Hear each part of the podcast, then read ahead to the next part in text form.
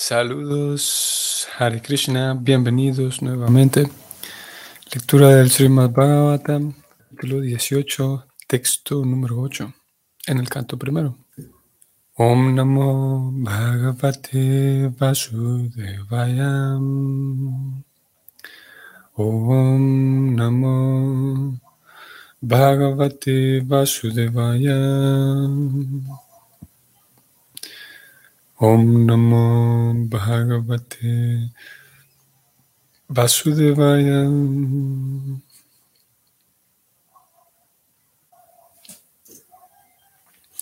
Kimnu Baleshu Shurena Kalina Dhira Bu Birunam Apramata Prameteshu Yobrikonrisu Vartatem. Traducción del verso. Maharaj Pariksit consideró que los hombres poco inteligentes puede que creyeran que la personalidad de Kali era muy poderosa, pero que aquellos que eran autocontrolados no tendrían nada que temer. El rey era tan poderoso como un tigre y cuidó de las personas tontas e inteligentes. Eh, perdón, tontas y negligentes.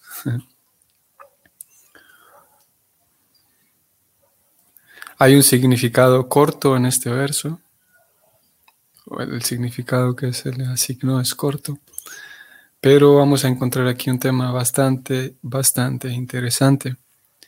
Y claro que también es resaltante y mucho el, tema de los, las personas autocontroladas y la relación que hay entre ellos y la, la influencia de Cali.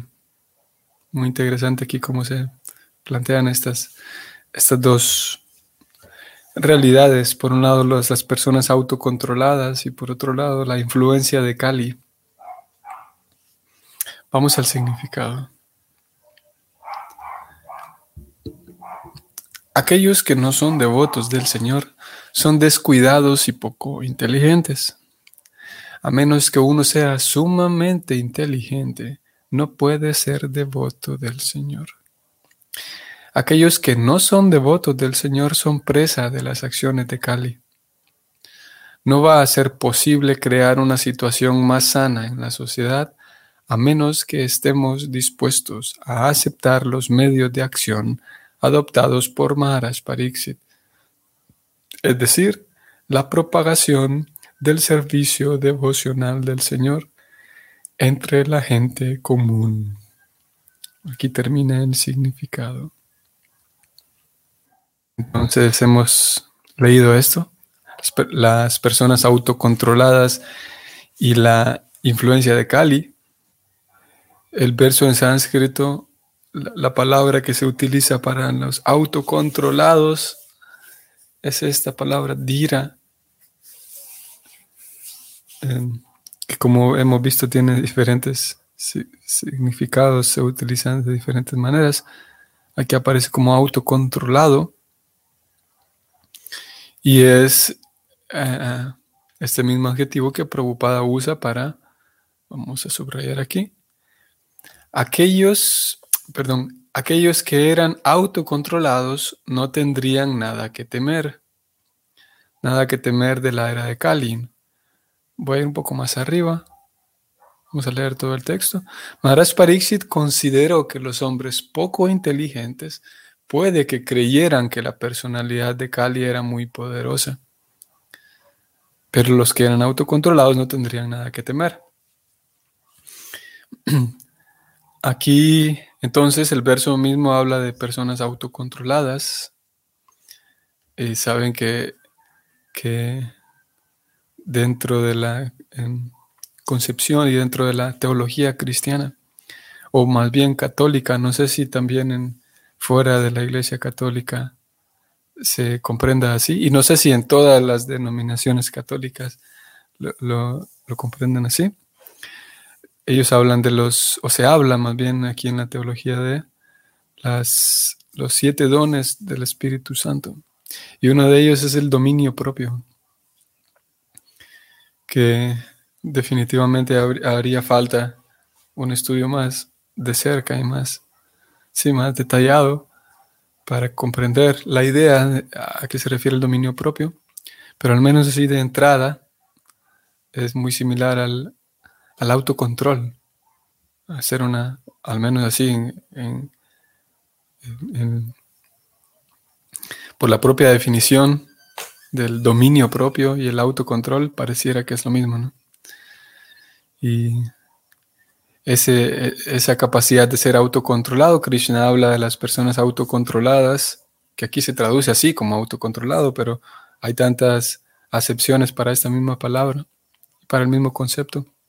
También en otros versos se habla de un, ustedes tal vez lo habrán leído, se habla de un Gosvami.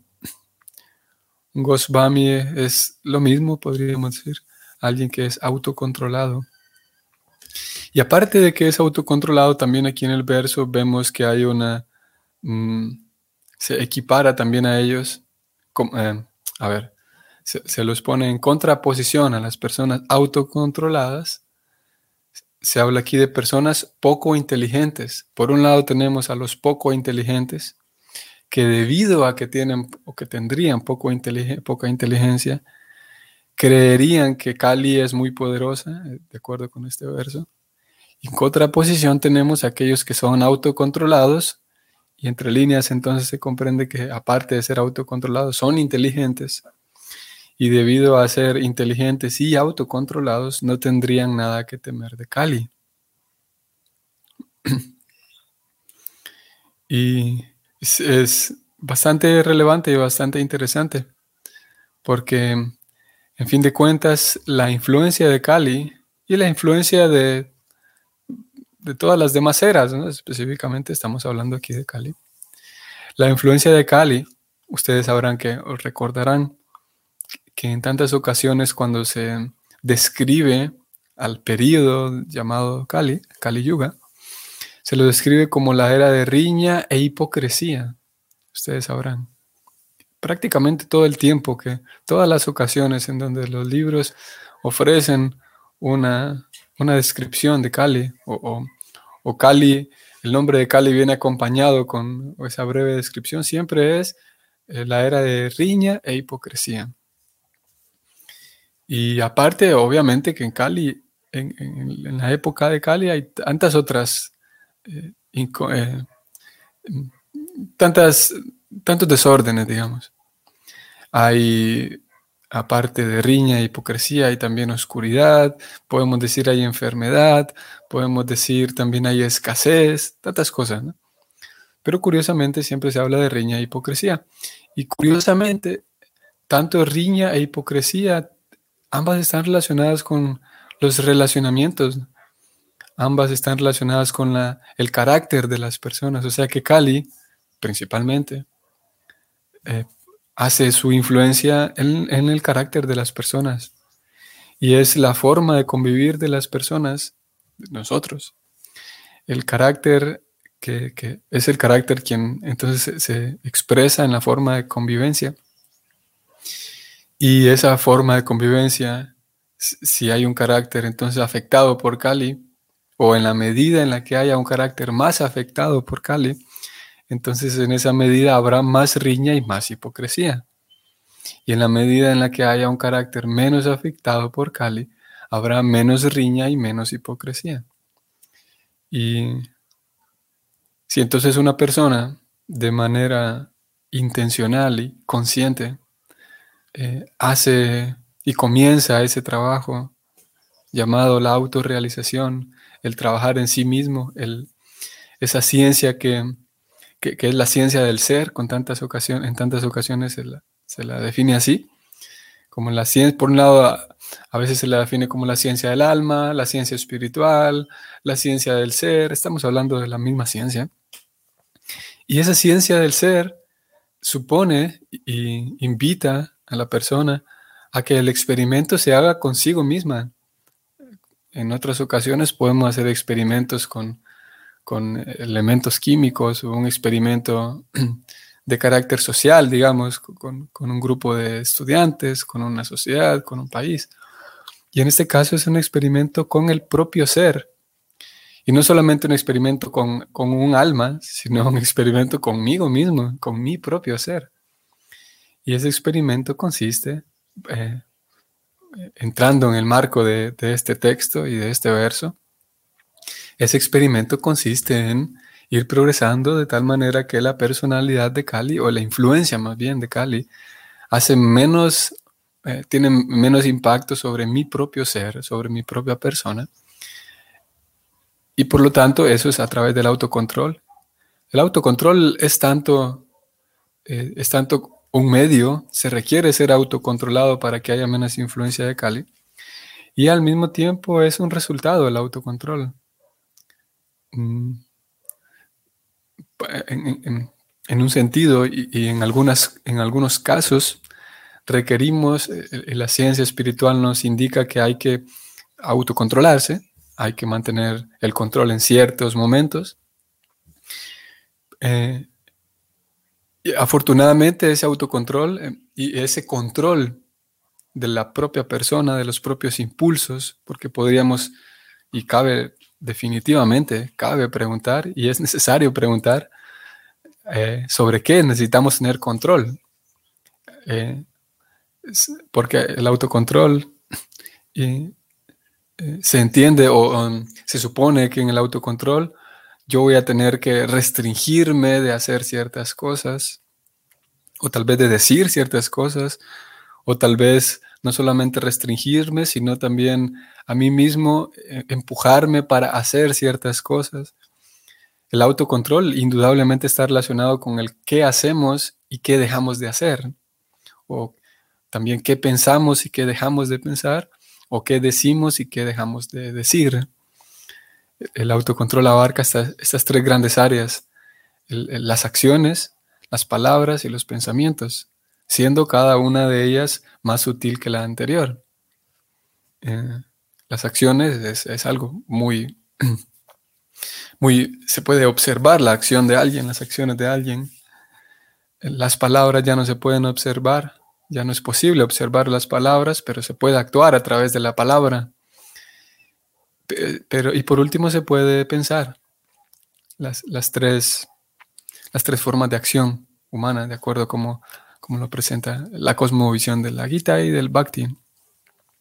Por esa razón ustedes sabrán que mm, de manera así muy oficial y muy técnica dentro de la tradición del Bhakti, los, aquellos Goswamis, como el mismo caso de Prabhupada, y, aquellos que están en la línea que, viene de, que están en aquella misma línea, ellos son llamados no solamente Goswami, sino más técnicamente Tridandi Goswami. Y el mismo Sila Prabhupada, no tengo aquí una referencia, pero el mismo Sila Prabhupada, en algunas ocasiones, en documentos así importantes que él enviaba en cartas o algo así, su nombre aparecía como Tridandi Goswami. Y eso significaba que ese Tridandi, ah, podemos hablar de eh, una explicación así más detallada, pero a grandes rasgos podemos decir que Tridandi hace referencia a que ese Goswami está rendido a Dios de tres maneras, por esa razón, el, aquella vara que ellos utilizan. Y esta vara es llamado de Danda, que significa eso, significa una vara. Tenemos esa, Danda y lo que hay allí dentro, voy a ver si puedo acercarme un poco más aquí a la, la mano de Prabhupada, él está sosteniéndola, no se aprecia bien, pero él está sosteniéndola y si ustedes ven de cerca, lo que ocurre ahí es que hay una tela que está envolviendo toda esa vara, que es una vara de bambú, y hay una tela de color también azafrán, el, color, o bueno, un, color en ese tono, que, eh, que, es el color utilizado por ellos, los swamis, los sannyasis. Y lo que hay ahí adentro no solamente es una vara, sino especialmente en el caso de nuestra línea discipular, lo que hay ahí son tres, varas, una junto a la otra, como así un triangulito, y luego se envuelven las tres. Y ellas tres eh, indican que este Swami está rendido a Krishna a través de sus acciones, a través de sus palabras y a través de sus pensamientos. Entonces pasa a ser llamado Tridandi Goswami. Entonces eso se supone que es, y eso sí, se comprende por ese título, que entonces estamos hablando de una persona autocontrolada en estos tres aspectos. Entonces, el, a ver, me fui con esto y no recuerdo por, por qué razón fui hasta allá. Estaba hablando del el, mm, que nosotros eh, podríamos preguntar en qué aplica ese autocontrol. Ah, ya recordé. Eh, en algunas ocasiones el autocontrol eh, ah, implica el canto, por ejemplo, en, nuestro caso, en nuestra práctica. Esta ciencia implica que uno tenga el autocontrol suficiente para cantar un cierto número de, mantras, un cierto número, una repetición constante de ciertos mantras, por ejemplo. El autocontrol implica también que yo ofrezco mis alimentos a Dios y luego los tomo. Y así hay otras, eh, otras pequeñas actividades que entran aquí en, el autocontrol, que implican el autocontrol inicial, podemos llamarlo, que es, es menor, ese autocontrol, y, es inicial porque parte del, del estudiante. Y ese es el requisito. Y como resultado vendrá un autocontrol que ya no es tan, que, que, es secundario, no porque sea menor, sino porque viene después. Pero de hecho es muy importante el autocontrol secundario que vendrá después como resultado. Es que entonces tendremos eh, un, eh, de manera más natural, tendremos una capacidad mejor para responder ante las circunstancias de la vida. Eh, aquel, aquellas, em, aquellos momentos, aquellas circunstancias en donde mi, propio carácter no lo puedo, em, em, no lo puedo controlar hacia una dirección u otra, porque el, controlar el carácter ya estamos hablando de, impulsos que están muy, a veces muy arraigados en la, en la forma de actuar, en el corazón, y ese autocontrol que es secundario, que tiene que ver con el carácter y que es mucho más difícil eh, eh, de, controlar, vendrá como un resultado de una práctica espiritual. las primeras actividades de autocontrol, que podríamos decir que hace unos días hablábamos de ello, que es llamado sadhana, que son las actividades que, se llevan a cabo, que yo necesito controlarme a mí mismo, necesito... Eh, em, que no son, no son tareas muy difíciles en realidad. Necesito poner a mí mismo, poner mi persona a ejecutar ciertas actividades o a dejar ciertas otras, como en el caso de el, dejar de comer eh, cadáveres animales.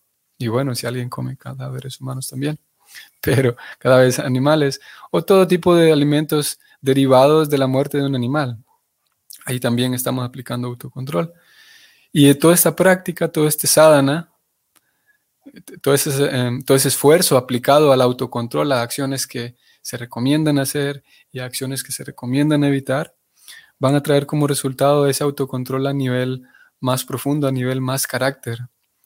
Eh, mm, y el Bhakti no, no le exige al estudiante, por ejemplo, el Bhakti no, no, le exige al estudiante que de un día para otro tenga una compasión ilimitada, por ejemplo, o que tenga una paciencia ilimitada, o que tenga una eh, em, como constancia ilimitada, porque todas esas cosas vendrán como resultado de, ese sadhana, vendrán como resultado de, aplicar nuestro control a cosas pequeñas, a esos pequeños rituales que, y pequeñas normas que abarcan el bhakti, para entonces recibir como resultado ese otro autocontrol. Y en el caso del Swami, que acabamos de ver, un pequeño ejemplo del Swami, eh, se comprende que ellos o, recibe aquel título y aquella iniciación como Swami, una persona que tiene, ha adquirido y ha pasado por tantas experiencias y ha adquirido una madurez suficiente de vida para ser autocontrolado, para el, autocontrol en, ese primario y secundario, ambos autocontroles están más establecidos en la vida de esa persona. Entonces, cuando la persona tiene esa, esa madurez, eh, puede recibir esa iniciación, esa, es una tercera iniciación, la iniciación de, de sannyasi o de, renunciante.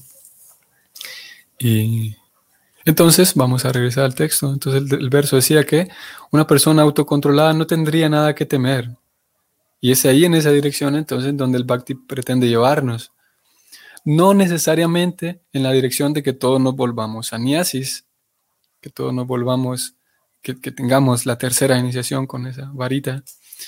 No en ese sentido, pero sí en el sentido de ser autocontrolados, independientemente de, si, recibimos esa iniciación, ese título como Swami o no, independientemente de eso, si el Bhakti busca llevarnos en la dirección de ser autocontrolados, para entonces llevar una vida libre de temor.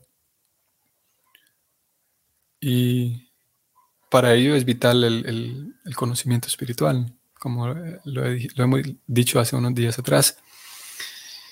Y fiel Prabhupada al estilo Vaishnava, así como también él lo dijo en el verso de ayer, Maharaj Pariksit lo que hizo fue llevó a cabo una propagación del servicio devocional del Señor entre la gente común. Y es lo mismo que Prabhupada buscaba con todos sus escritos. Su, su actividad principal era esa, sus escritos, sus libros. La principal herencia que él deja para sus discípulos y para la humanidad en general el aporte principal que él hace para las sociedades son sus escritos, porque a través de sus escritos están en, esos libros, principalmente en los libros, si bien es verdad tenemos otro tipo de documentos como las cartas que Prabhupada enviaba, la correspondencia que le enviaba a sus discípulos y otras personas importantes.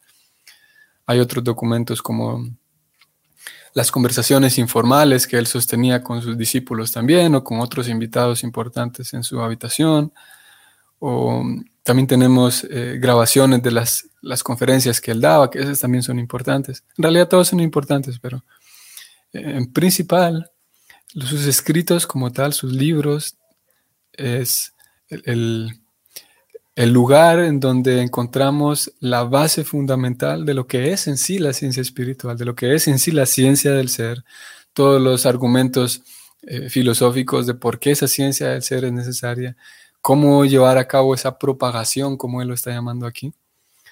Esa propagación, eh, si bien es verdad, no son, no son, estos libros no son en sí manuales de cómo llevar a cabo una propagación como tal, porque a fin de cuentas la propagación, el acto en sí de compartir la ciencia del ser con más personas, es, eh, no es algo estereotipado, ¿no? no hay una norma específica de cómo deba hacerse. Sin embargo, aquí en estos libros están las bases fundamentales de qué es esa ciencia, como digo, cómo llevarla a cabo. Tenemos el escrito por Prabhupada, este libro conocido como las, eh, mm, el néctar de la devoción, que en realidad, así como en este caso estamos leyendo el Bhagavatam, que el Bhagavatam es directamente un libro escrito hace cuántos miles de años atrás y Prabhupada lo que hace es traducirlo al inglés del sánscrito original y agregar un significado que, aporta y que dirige al estudiante hacia el significado real del verso. Y en el libro la, el, Néctar de la Devoción le hace lo mismo, solo que hay una diferencia, hay un par de diferencias allá. La diferencia es que él no va verso por verso traduciendo del sánscrito al español, al inglés, sino que él simplemente va escribiendo eh, va recogiendo del, del, texto original y va armando su propio libro, que en realidad es una explicación del libro original. Y, este libro, El Néctar de la Devoción, como lo tituló Prabhupada, en realidad está basado y es, es una traducción de un libro escrito en, el tiempo del señor Chaitanya. Y ese libro él lo titula La ciencia completa del Bhakti Yoga, el néctar de la devoción. Así que hay toda una, todo un, esqueleto, podemos decir, a través de los escritos de Prabhupada, en donde él da fundamento para que se, se lleve a cabo esa propagación del servicio devocional, para que entonces la persona pueda llevar una vida autocontrolada, libre de temor. Y autocontrolada, aquí como en el significado lo vimos y ustedes tal vez lo pudieron notar, ya vimos que en el verso mismo como, como antónimo, podríamos decir, o como contrario de autocontrolado, tenemos a los no inteligentes. O sea que un autocontrolado es necesariamente alguien inteligente. Y en el significado, en la primera línea del significado, él va a, decir que las personas inteligentes es sinónimo de devotos del Señor, él dice. Una persona autocontrolada. Aquí él agrega una tercera característica al autocontrolado o, una tercera definición, de este tipo de personas. Él dice, un autocontrolado es lo mismo que un devoto del Señor. O un inteligente sería lo mismo que un devoto del Señor. Él textualmente dice, aquellos que no son devotos del Señor son descuidados y poco inteligentes. Y este es, es un tema también que, que es un tema en sí, el tema de la inteligencia y la devoción el tema de quién es un devoto como tal, que en su momento lo iremos hablando con mayor detenimiento, ya que podría dar la impresión, sigo leyendo, leo esta línea y comento algo, preocupada dice, a menos que uno sea sumamente inteligente no puede ser devoto del Señor. Aquellos que no son devotos del Señor son presa de las acciones de Cali, como ya dijimos. Entonces podría dar la impresión en este tipo de afirmaciones que Prabhupada dice, el que no es Hare Krishna no es inteligente. Eh, digo, podría dar la impresión. Eh, en realidad Prabhupada no lo dice así. En algunas ocasiones, eh, algunos seguidores de Prabhupada van en esa línea. Y lo cierto es que Prabhupada aquí en, afirmaciones como esta está haciendo referencia a que si alguien comprende la existencia de Dios, y guía su vida eh, en, relación a Dios y vive como hace su esfuerzo para vivir en relación con Dios, esa persona es un devoto del Señor y entra en esta categoría de personas inteligentes. En otras ocasiones, Prabhupada habla de abandonar la compañía de los no devotos, por ejemplo. Y eso no se refiere a abandonar a todo el mundo que no sea un Hare Krishna. en realidad, ir en esa dirección sería eh, ir, ir en una dirección que Prabhupada no buscaba. Esa dirección nos conduce indudablemente al fanatismo religioso y fundamentalismo que, es muy impráctico, desagradable y nada científico. Cuando Prabhupada habla de los no devotos, se refiere a personas que definitivamente no, no, no tienen ningún interés en tener ningún tipo de vínculo con Dios. Y cuando habla de devotos, Prabhupada se refiere a aquellas personas que están interesadas en Dios y que hacen un esfuerzo eh, en, dirección de Dios y que tratan de vincular su vida, llevar una vida consciente de Dios. Como digo, el tema en sí de los devotos como tal, intentaremos irlo hablando en las sesiones posteriores, porque obviamente en algunas ocasiones Prabhupada sí se refiere exclusivamente al, círculo de Vaishnavas en algunas ocasiones es más amplio, como aquí. Él, habla de una persona inteligente, es un devoto del Señor. Por lo tanto, el servicio devocional al Señor es lo que traerá eh, paz y, libertad del temor. hay, hay muchos aquí temas que quedan sueltos y preguntas, interrogantes que pueden surgir y definitivamente yo no estaría satisfecho de, al dejarlas de lado. Por ejemplo, la gran interrogante de, ok, si todos se vuelven devotos de Dios, ¿por qué razón hay tantos devotos de Dios que se pelean entre sí? Incluso dentro del círculo Vaishnava, que definitivamente es necesario que, que reflexionemos acerca del tema. Indudablemente no vamos a tener la respuesta o, o sí, el diagnóstico certero para cada uno de los casos, pero definitivamente vale la pena ah, detenerse y hacer una reflexión honesta y transparente en relación al tema. ¿Por qué razón, si Prabhupada dice que la solución es, ahí está, propagar el servicio devocional del Señor? ¿Por qué razón aquellos que ya adoptaron el servicio devocional en algunas ocasiones seguimos peleándonos por tonterías menores? Intentaremos ir haciendo esa reflexión en las próximas sesiones. Por hoy nos detenemos aquí. Estimados devotos del Señor, devotos de Dios, mm, que tengan un bonito día. Y primero Dios, nos vemos mañana. Hare Krishna.